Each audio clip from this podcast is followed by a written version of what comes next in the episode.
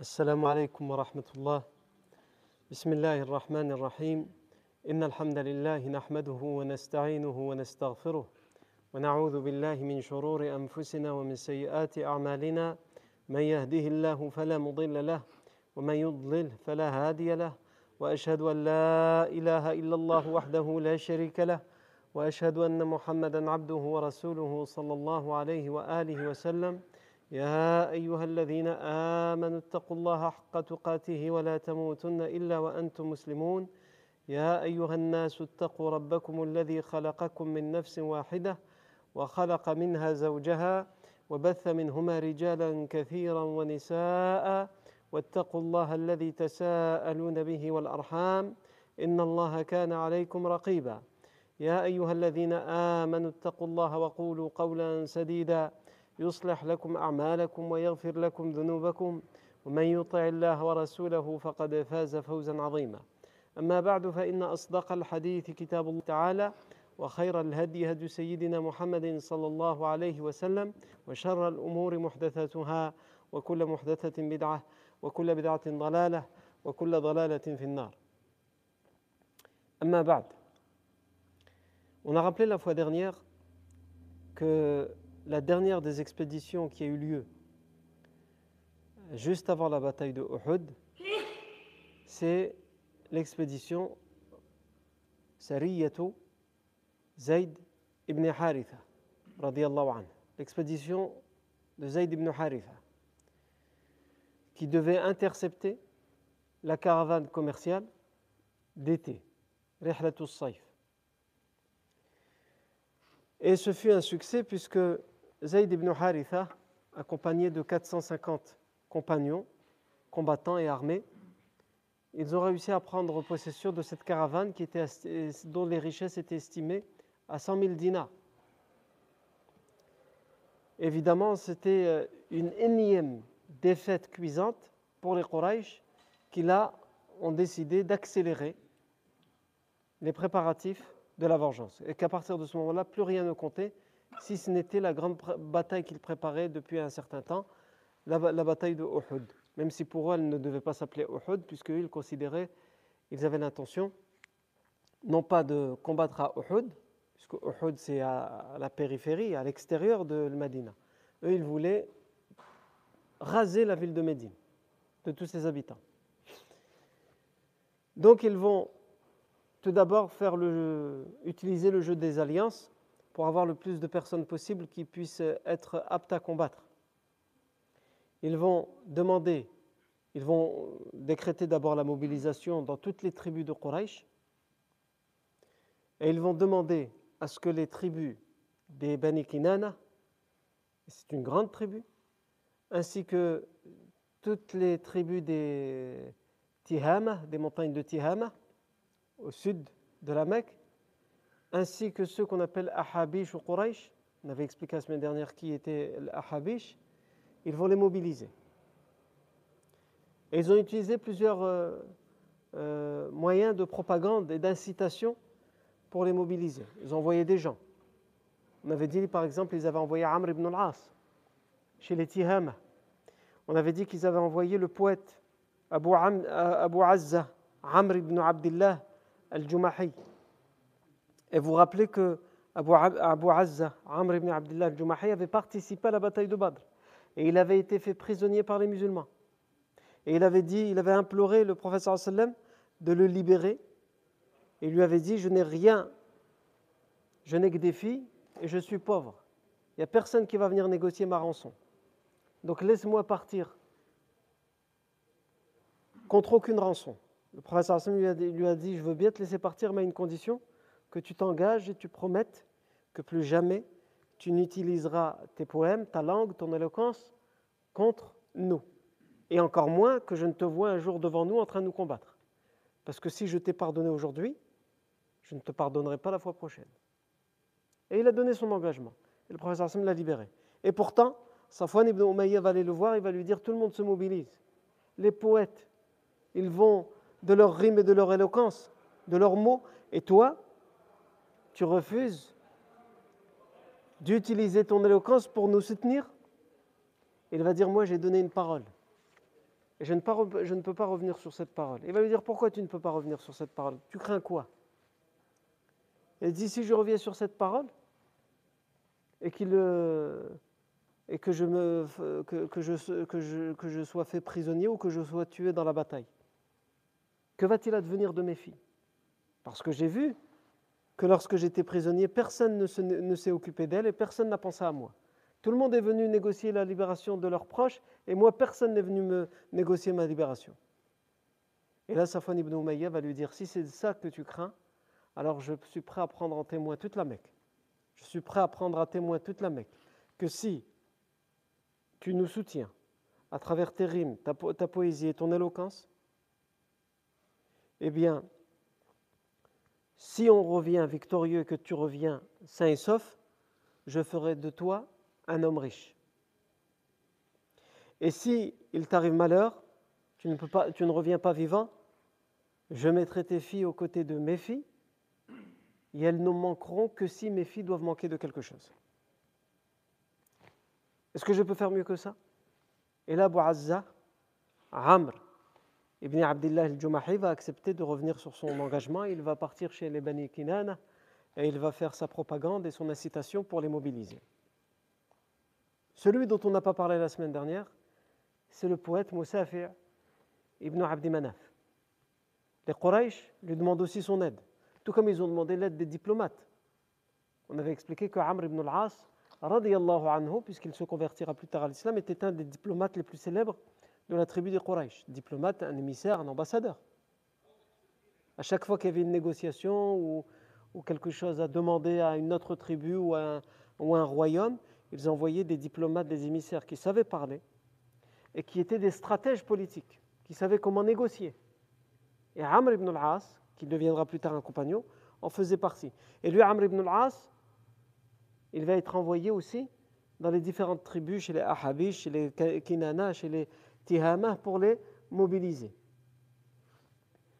Et vous avez également le poète Moussafir, Ibn euh. Pourquoi lui? Et d'abord, chez qui on l'a envoyé? Il a été envoyé dans une des branches de la tribu des Bani Kinana. Je vous ai dit, la tribu des Bani Kinana, c'est une grande tribu. Il y a plusieurs branches dedans. Et lui, il a un lien de parenté avec une branche des Bani Kinana c'est les Bani Malik ibn Kinana, la branche des Bani Malik ibn Kinana. Et donc il va, être envoyé chez eux.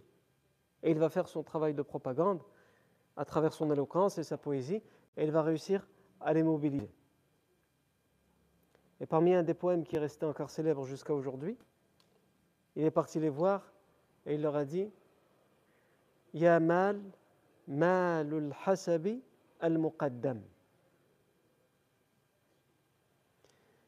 أنشد ذا القربى وذا التذمم من كان ذا رحم ومن لم يرحم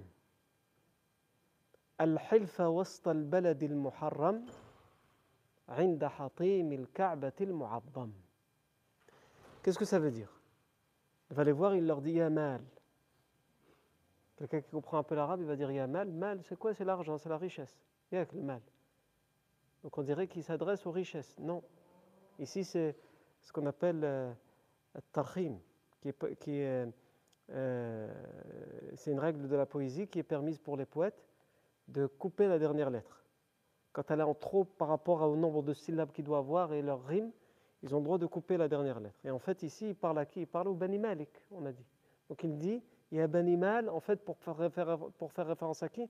Au Bani Malik, parce que le café de trop. Donc il dit Ya Bani Mal, en fait, pour s'adresser à eux. C'est comme s'il disait Ya Bani Malik. Non. Ô vous les Bani Malik, c'est ce qu'il dit en fait. Mal al-Hasab ou al-Muqaddam. Les Malik, la tribu des Bani Malik, al-Hasab.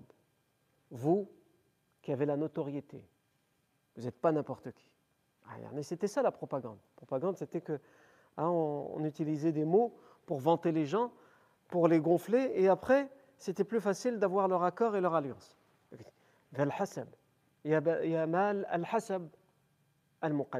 Vous qui avez la notoriété et qui êtes avant tout le monde, qui êtes les premiers à dire oui à tout. Quand on, vous, mobilise pour la bravoure et, le courage, vous êtes les premiers. Yamal al-Hasab al-Muqaddam.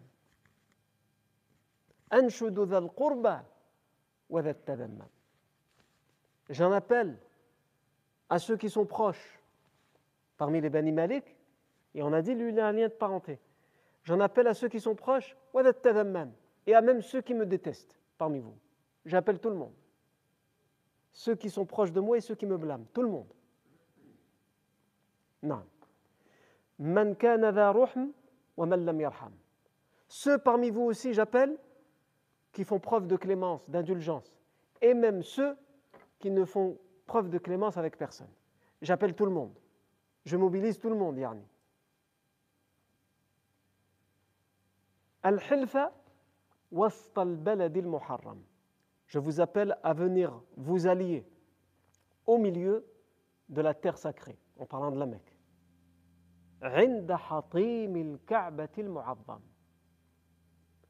à l'endroit qu'on appelle Hatim de la Kaaba qui est vénéré. C'est quoi le Hatim? Le Hatim, c'est chez Hijr Ismail. Les Arabes avaient l'habitude de l'appeler Hijr Ismail comme on l'appelle encore aujourd'hui Hijri Ismail. Et il l'appelait aussi Hatim, Al-Hatim, Hatim ou Kaaba. Hatim en arabe, ça veut dire quoi? Ça veut dire la partie qui est détruite. C'est quoi Hijri Ismail C'est quoi Hatim al-Kaaba? C'est l'endroit quand vous voyez le Kaaba, vous voyez les gens qui tournent autour de la Kaaba, la Kaaba ça fait un cube. Et sur un des bords de la Kaaba, il y a une sorte de cercle, hein, où les gens ils vont à l'intérieur de ce cercle et ils font des doigts, etc. C'est cet endroit-là qu'on appelle Hijru Ismail, et c'est cet endroit-là qu'on appelle Hatim al-Kaaba, l'endroit détruit de Kaaba. Parce qu'en fait, à la base, la Kaaba, elle n'était pas carrée, elle était rectangle, elle était beaucoup plus large que ça. Et lorsque, par vétusté, elle commençait à, à tomber en ruine, la Kaaba, et que les Quraysh ont décidé de la reconstruire. On avait parlé de cette histoire il y a quelques années quand on est arrivé aux 40 ans du professeur sallam. Quand ils ont décidé de la reconstruire, il fallait d'abord la détruire. Et ils, ils avaient tous prêté serment devant la Kaaba qu'ils allaient tous participer au financement de la reconstruction de la Kaaba, toutes les tribus Quraysh. Mais ils avaient donné leur engagement qu'ils ne devaient utiliser que de l'argent propre, pas d'argent sale. Il n'y en a pas d'argent volé, pas d'argent qui provient de l'escroquerie ou des arnaques ou de l'usure, des intérêts.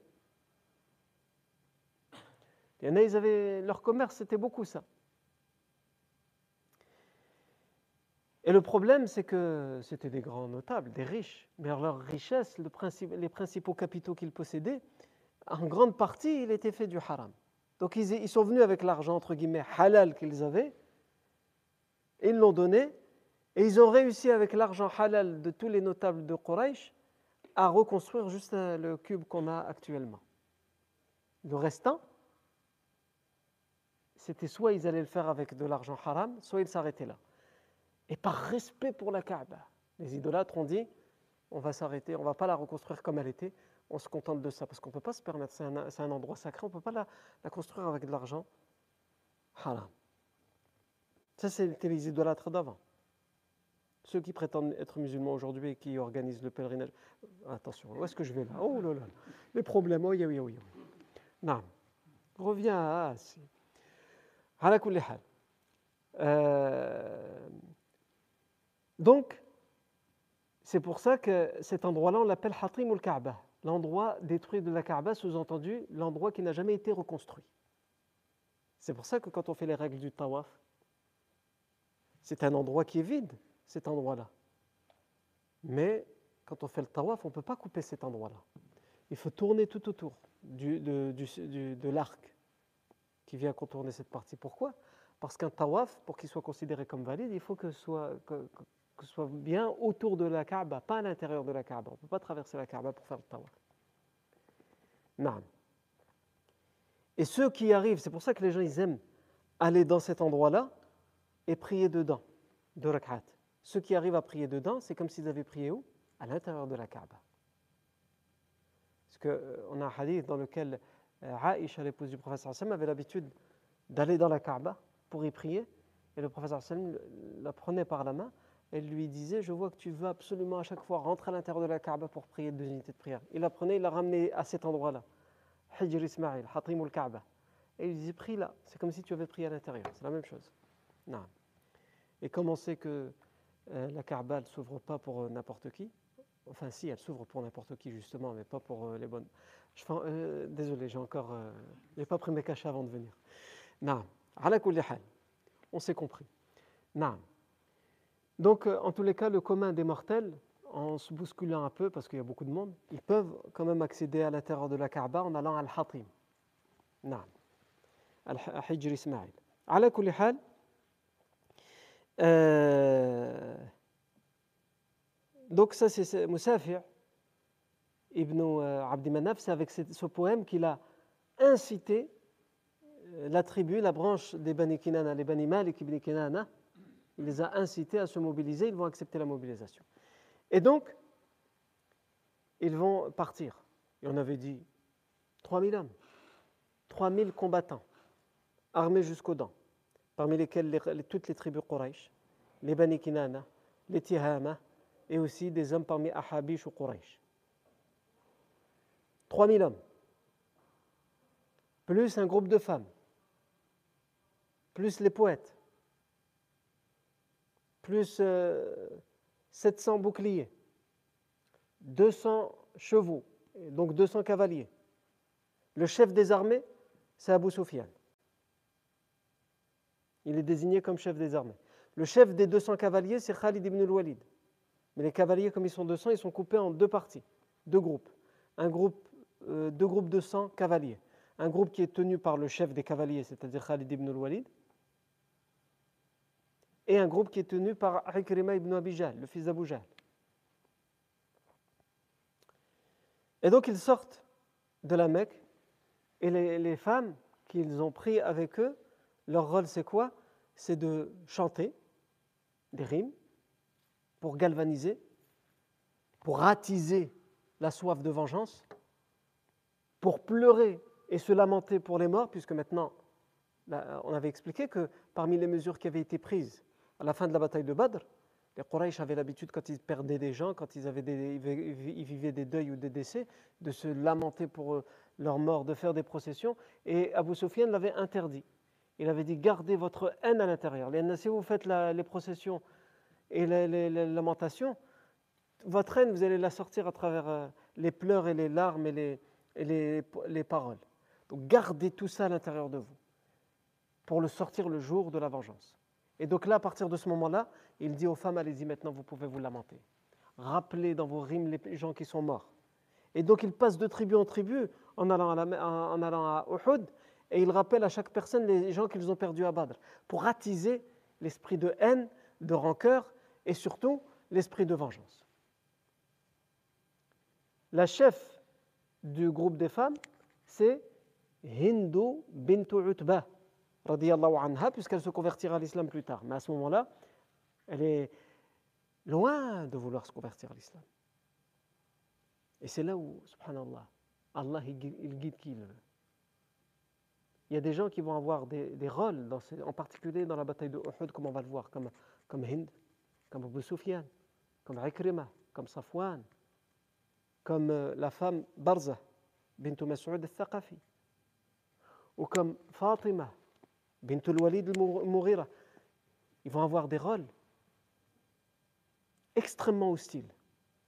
Et si on posait la question à n'importe quelle personne qui ne connaît pas la suite des événements, est-ce que ces personnes-là, à ton avis, ils peuvent, être, musulmans un jour? Ou ils peuvent mériter de se convertir à l'islam? Non seulement on répondrait, ils ne méritent pas, et ils ne mériteront pas.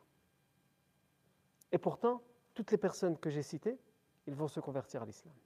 Bien des années plus tard, mais ils vont se convertir à l'islam. Le prophète va l'accepter. Il va oublier tout ce qu'ils vont faire à Uhud. Et ils vont en faire des choses. Donc Hindu bint Utbah, c'est la chef du groupe des femmes. C'est elle qui leur dit quoi faire et comment faire et quoi dire. Il y a aussi parmi ces femmes les plus connues et les plus célèbres qui vont euh, jouer un grand rôle dans cette bataille de Uhud, dans la galvanisation de l'esprit de vengeance auprès des hommes. Il y a euh, Umm Hakim bint al-Harith ibn al-Mughira ibn Hisham. Umm Hakim bint al-Harith ibn Hisham ibn al-Mughira. C'est qui cette femme? Cette femme, c'est la femme de l'épouse de Ikrima ibn Abi Jahl. Ibn Abi Jahl, comme son nom l'indique, c'est le fils d'Abu Jahl. Il a perdu son père, lui. Son père était le chef de la Mecque. Maintenant, c'est Abu Sufyan qui a pris sa place. Mais à Badr, et avant Badr, le chef de la Mecque et des Quraysh, c'était Abu Jahl. Il a été tué à Badr. Donc Ikrima, il vient pour se venger. Et dans le groupe des femmes qui viennent pour galvaniser les hommes et attiser l'esprit de vengeance, il y a son épouse. Et il se mariait beaucoup de la même tribu et entre cousins en cousines. Et justement, son épouse, c'est qui? C'est sa cousine. Parce qu'Abu c'est son oncle. C'est le frère de son père à elle. Donc elle est mariée avec son cousin. Non. Et plus tard, elle se convertira à l'islam.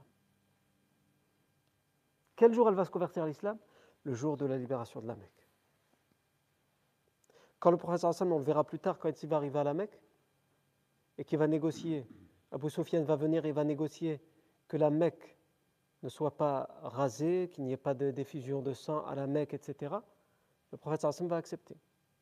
Alors qu'il vient et qu'il peut prendre toutes, relever, toutes les vengeances qui l'attendaient. Et pourtant, le prophète Hassan va accepter alors que Abu Sufyan n'a rien à offrir. À ce moment-là, comme on le verra à la libération de Abu Sufyan n'a plus rien à offrir, il a tout perdu. Et il est sûr d'avoir perdu la Mecque. le professeur Hassan, malgré tout, parce qu'on le dit et on ne cesse de le répéter, il n'a jamais cherché à faire couler le sang. Les seules fois où il a fait les guerres, c'est parce qu'on lui laissait plus le choix. Et donc là, quand Abu Sufyan va venir, il va dire J'accepte de donner la ville, à condition qu'on ne nous fasse pas la guerre, le professeur Hassan accepte immédiatement. Par contre, il dit il y a quelques hommes où eux, ils ont causé tellement de tort, ils ont tué tellement de personnes parmi nous, que eux, je ne peux pas leur pardonner.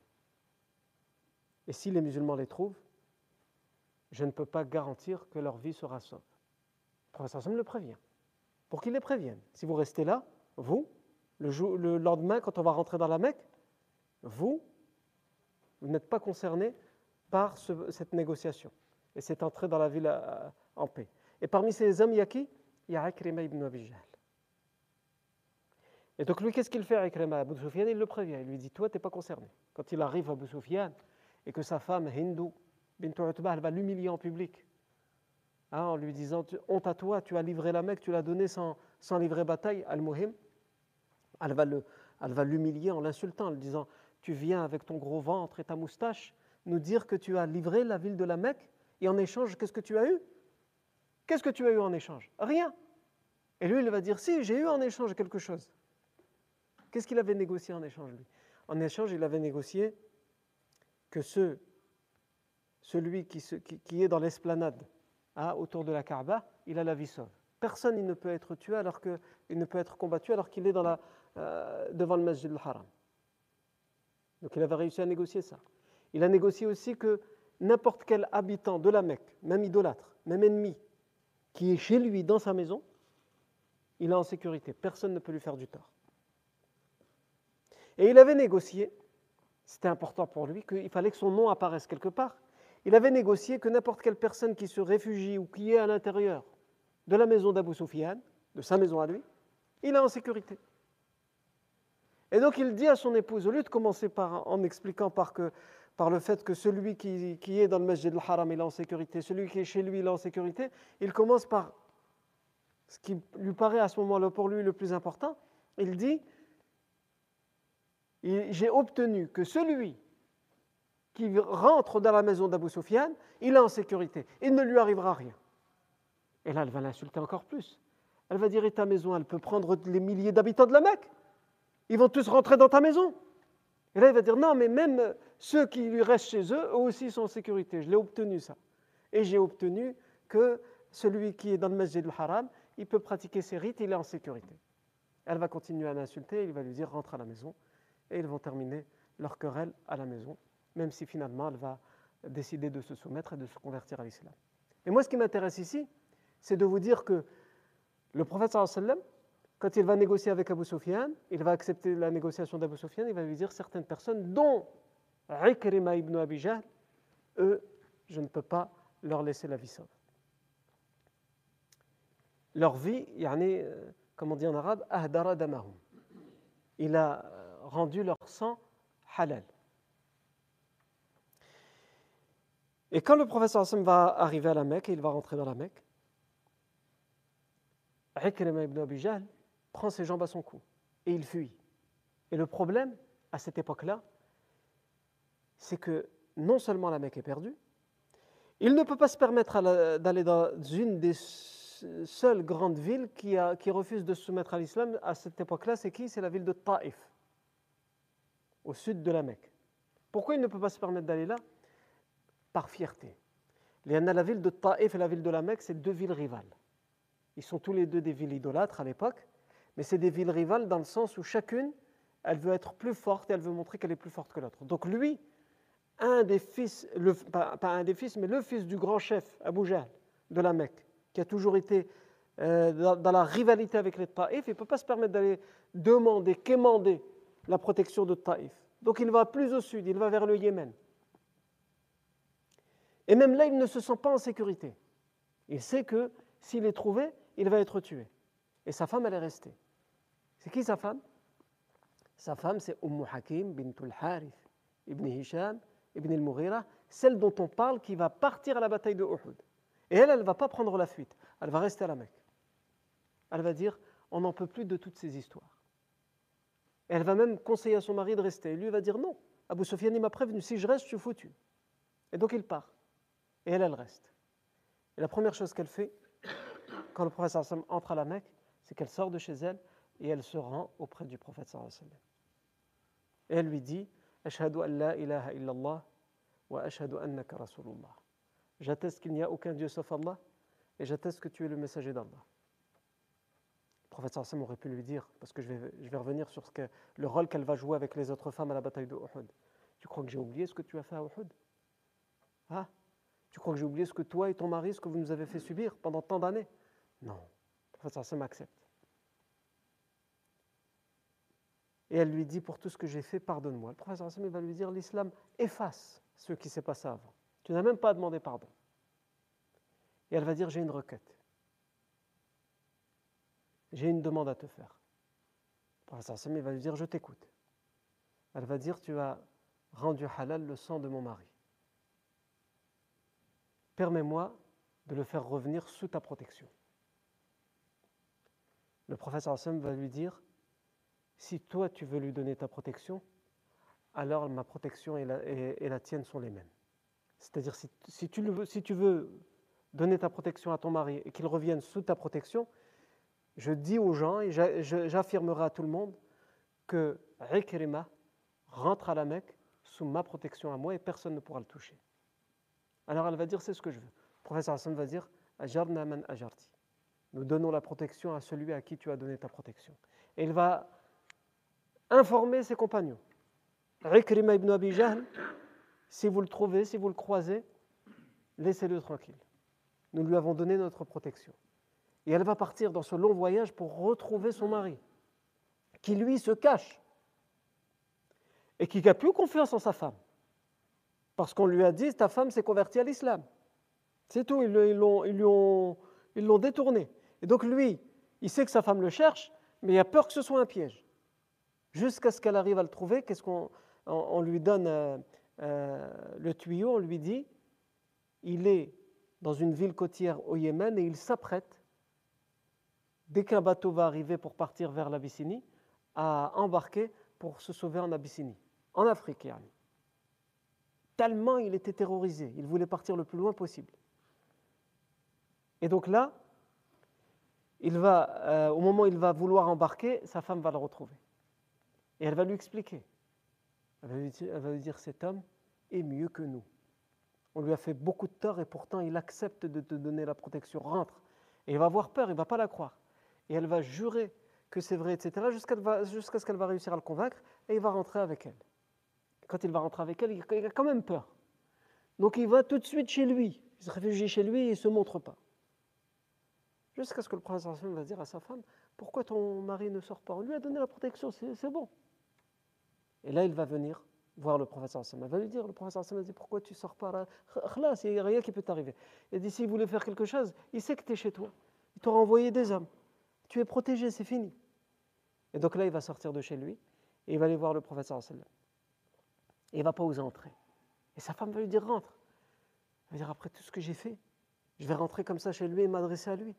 J'ose pas. Et donc elle va lui dire, eh bien, attends ici. Elle va rentrer chez le professeur sallam elle va dire, Ya Rasulallah, il y a mon mari qui est à la porte et il n'ose pas entrer. Et il veut parler avec toi. Le professeur sallam va lui dire, dis-lui qu'il est invité. Il est le bienvenu. Et il va rentrer. Je vois comment le professeur sallam il agit avec ceux qui étaient ses pires ennemis. Ceux qui ont tué, ceux, ceux qui ont terrorisé, torturé et tué ceux qu'il a aimés, chéris. Le professeur Hassan va le faire rentrer. Et qu'est-ce qu'il va lui dire? Ibn Abijal. Il va lui dire Ashhadu an la ilaha illallah. J'atteste qu'il n'y a aucun Dieu sauf Allah. Wa ashhadu annaka rasulullah. Et j'atteste que tu es le messager d'Allah. Wa ashhadu annaka akramun nas. Et j'atteste que tu es le plus noble des gens. Et il voit dans son comportement comment il est le professeur Hassan avec lui. J'atteste, ashhadu annaka akramun nas wa abarrun nas. Le plus pieux des gens, le plus bienfaisant des gens.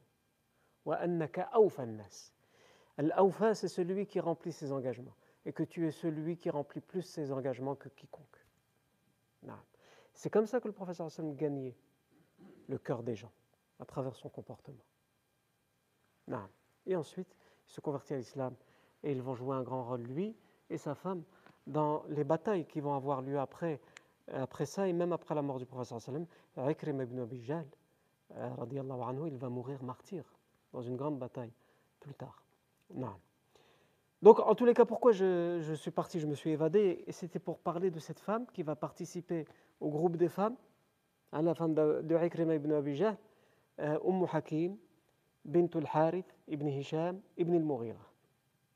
Et ses parents aussi vont participer à la bataille de Uhud, les parents de cette femme. C'est qui les parents de cette femme? C'est Al-Harith ibn al-Mughira, ibn Hisham ibn al-Mughira, qui est le frère d'Abu Jahl. Et il vient pour venger son frère. Et il y a sa mère aussi qui vient et qui est dans le groupe des femmes. Sa mère, c'est qui? C'est Fatima bint al-Walid ibn al-Mughira. Ça vous dit rien, bint al-Walid ibn al-Mughira? Ça ressemble à Khalid ibn al-Walid ibn al-Mughira. Eh bien, c'est sa sœur, c'est la sœur de Khalid ibn al-Walid ibn al-Mughira. Elle aussi, elle va être là dans, le groupe des femmes. Et vous avez aussi l'épouse de Safwan ibn Umayya, qui est Barza bintu Mas'ud al-Thaqafi. Elle va être dans ce groupe. Tout comme il y a euh, Raita bintu Munabbih ibn al-Hajjaj. Elle, elle a perdu son père à la bataille de Badr. Euh, Munabbih ibn al-Hajjaj est mort à la bataille de Badr. Et elle, c'est l'épouse de qui? C'est l'épouse du diplomate, de l'émissaire, Amr ibn al-As, qui se convertira à l'islam plus tard. Et donc elle aussi, elle est dans le groupe des femmes. on ne va pas toutes les citer, mais ça, c'est les plus importantes. Et celles qui vont jouer un grand rôle, parce que c'est les, femmes des notables, les femmes des chefs. Non. Ensuite, euh, il y a un homme Jubayr ibn Mut'im. Cet homme parmi les Quraysh, il vient à Uhud pour venger son oncle, le frère de son père. Son oncle, le frère de son père, Tu'aymat ibn Adi.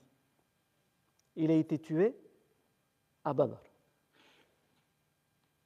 Et il veut être sûr que sa vengeance soit complète. Et lui, il a un esclave qui s'appelle Wahshi ibn Harb. Wahshi ibn Harb, c'est son esclave, c'est un jeune esclave noir. Et il va lui dire.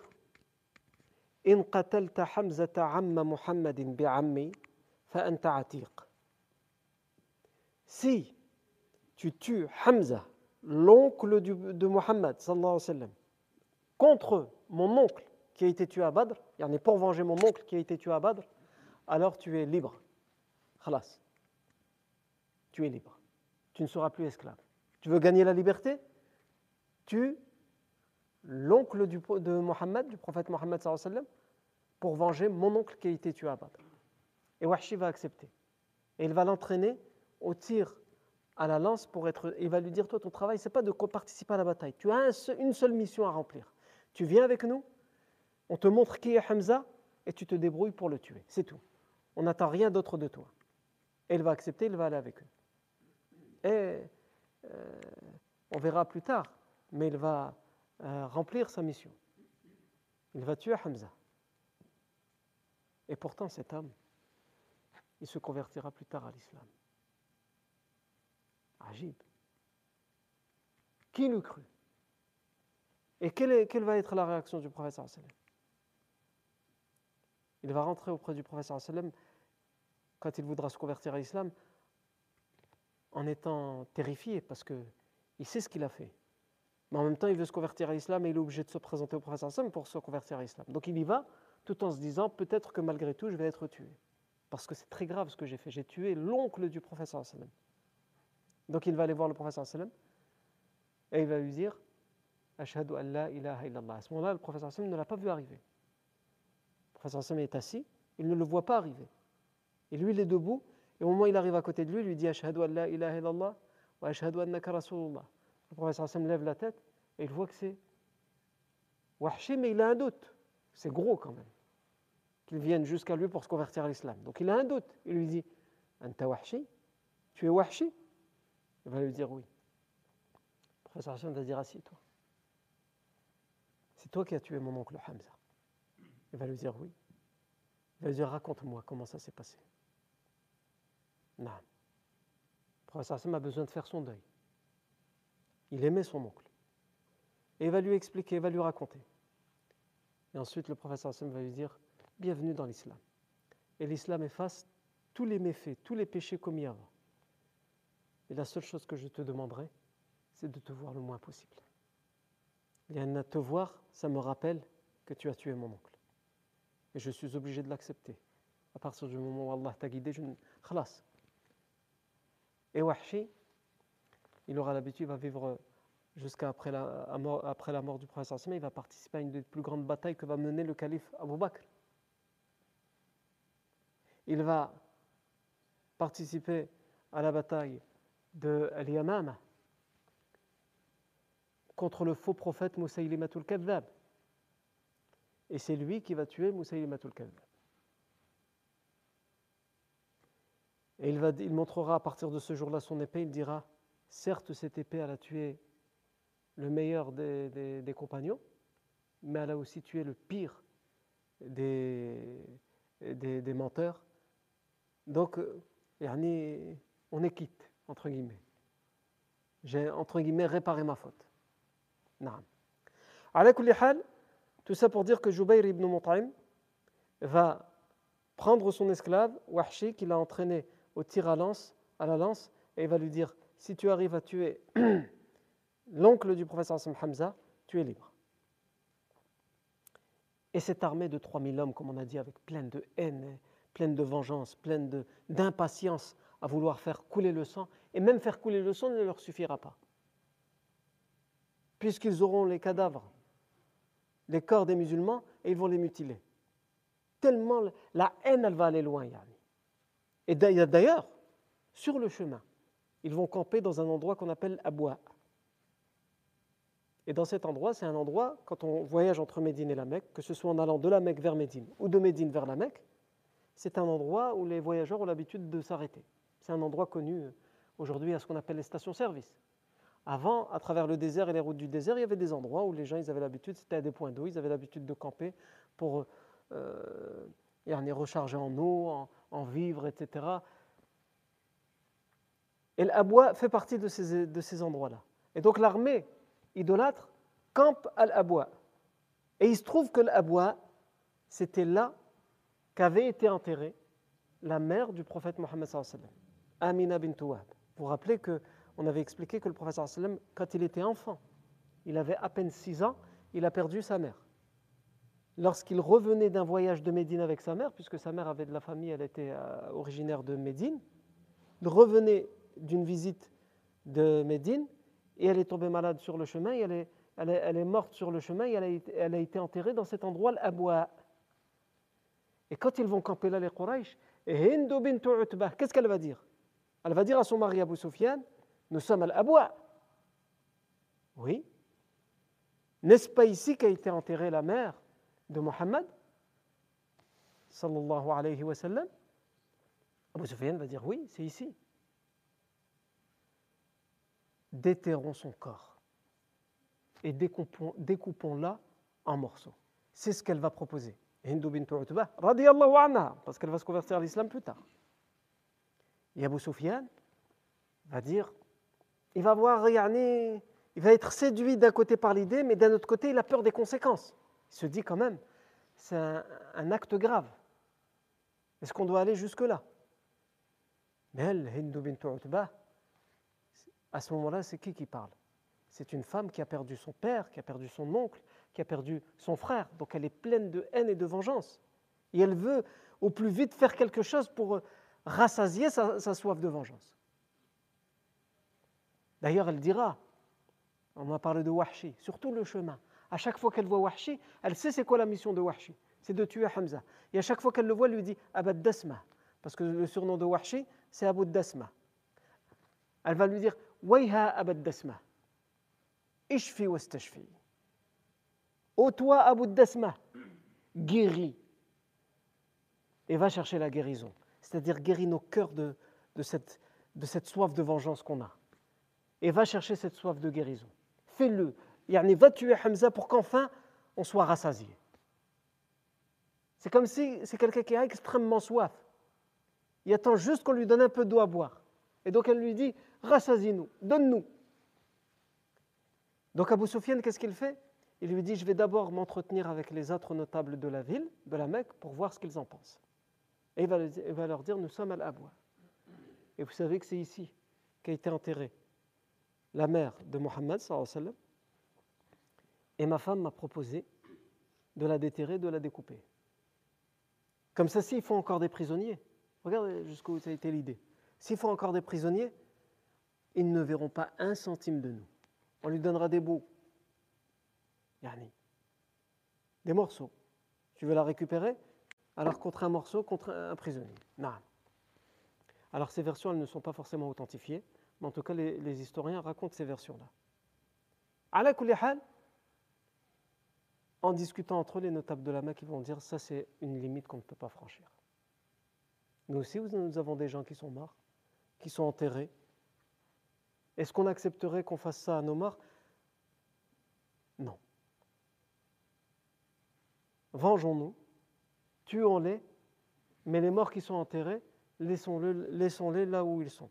Et surtout, ils vont dire, sa mère, quand elle est morte, il n'était pas encore, euh, il ne se disait pas encore prophète. Donc on, ne, on, ne, on, ne, peut pas lui en vouloir à elle. Elle n'était pas, entre guillemets, elle n'était pas musulmane. Donc, cette idée, elle, leur est passée par la tête, mais ils ne vont pas la mettre en application. Pendant ce temps-là, qu'est-ce qui se passe à Médine? Les informateurs que le professeur Hassan envoie en éclaireur dans le désert, ils viennent voir le professeur Hassan et ils disent depuis l'expédition de Zayd ibn Haritha qui a euh, pris possession de euh, la caravane commerciale de l'été, ils vont dire il y a quelque chose qui se passe à la Mecque. Les rumeurs disent qu'ils sont en train de attiser, de galvaniser toutes les tribus, les Bani Kinana, l'Ahabish, le, les tihama. Donc il se passe quelque chose. Il va y avoir quelque chose. Mais quoi exactement? Où? Ça, on ne sait pas. Le professeur Hassan commence à être inquiet. Mais il n'y a pas encore une information claire qui lui dit qu'il y a une armée de 3000 hommes, etc. etc. Dès que l'armée des Quraysh sort de la Mecque, il y a qui à la Mecque? Il y a l'oncle du professeur Hassan, l'Abbas ibn Abdel Muttalib, qui lui, on avait dit, on ne sait pas partir de quand exactement il était musulman. C'était soit avant Badr et il cachait son islam, soit depuis la bataille de Badr où il avait été fait prisonnier. Mais les gens de la Mecque ne savent pas qu'il est musulman. Il cache son islam.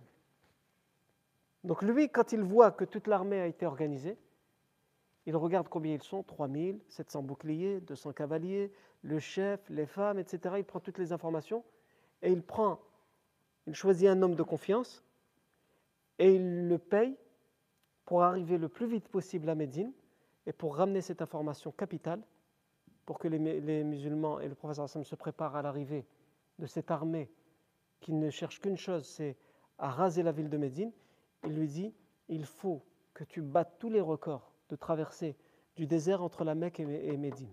Arrive-y le plus vite possible, pour qu'il puisse se préparer le plus vite possible. Et alors que c'est un voyage qu'on fait généralement en une semaine, voire dix jours, à plus de 500 km entre Mecca et le Medina, il va le faire en trois jours. C'était le maximum qu'on puisse faire. Il va le faire en trois jours et il va arriver euh, à Quba. Il va arriver un samedi, parce que tous les samedis, le prophète avait l'habitude d'aller à Quba. Donc il va arriver à Quba et va dire Je veux voir le prophète. Les gens vont voir qu'il est en panique et qu'il n'a pas eu le temps de se changer, qu'il a, a couru à travers le désert sur sa monture. Ils vont dire Qu'est-ce qui se passe? Alors je ne peux rien dire, je dois juste voir le prophète. Sallallahu va lui dire C'est une information secrète, ne la donne à personne d'autre qu'au prophète Mohammed. Donc il va venir voir le prophète et il va dire Ton oncle Al-Abbas m'envoie avec des informations et il m'a dit qu'elles sont secrètes. Le prophète va sortir de la mosquée de Quba et il va appeler Ubay ibn Ka'b, le compagnon Ubay ibn Ka'b. Il va lui dire Lis-moi la lettre que l'Abbas m'a écrite. Et dans la lettre, l'Abbas lui explique Une armée vient de sortir. Demande à l'homme que j'envoie à quel moment il est sorti de la Mecque pour que tu saches à quel moment cette armée est sortie. Donc il va lui dire Ça fait trois jours que je suis sorti. Donc ça fait trois jours que l'armée est sortie. Une armée de 3000 hommes. Ils ont pris même des femmes avec eux. Ils cherchent à tout prix à se venger et leur objectif c'est de raser la ville de Médine. Au moment où tu recevras cette lettre, si tu la reçois, je ne sais pas où ils sont. Je, suis, incapable de te dire où ils sont. Est-ce qu'ils sont bientôt arrivés à Médine ou pas? Le professeur Hassan va regarder Obey ibn Ka'b et va lui dire Garde cette information secrète, n'en parle à personne. Le professeur Hassan, immédiatement, il écourte son passage à Quba et il rentre immédiatement à Médine et il convoque les principaux compagnons chefs des Ansar, les compagnons de Médine, les compagnons de, la Mecque, le Muhajirun. Il les convoque et il leur dit Je viens de recevoir une, euh, information. Cette information, elle est grave. On vient de m'annoncer qu'une armée de 3000 hommes se dirige droit vers nous. Ils, sont déjà partis depuis trois jours de la Mecque. Et ils se dirigent et leur objectif, c'est de raser la ville de Médine et de tuer tout le monde. Hommes, femmes, enfants et alliés.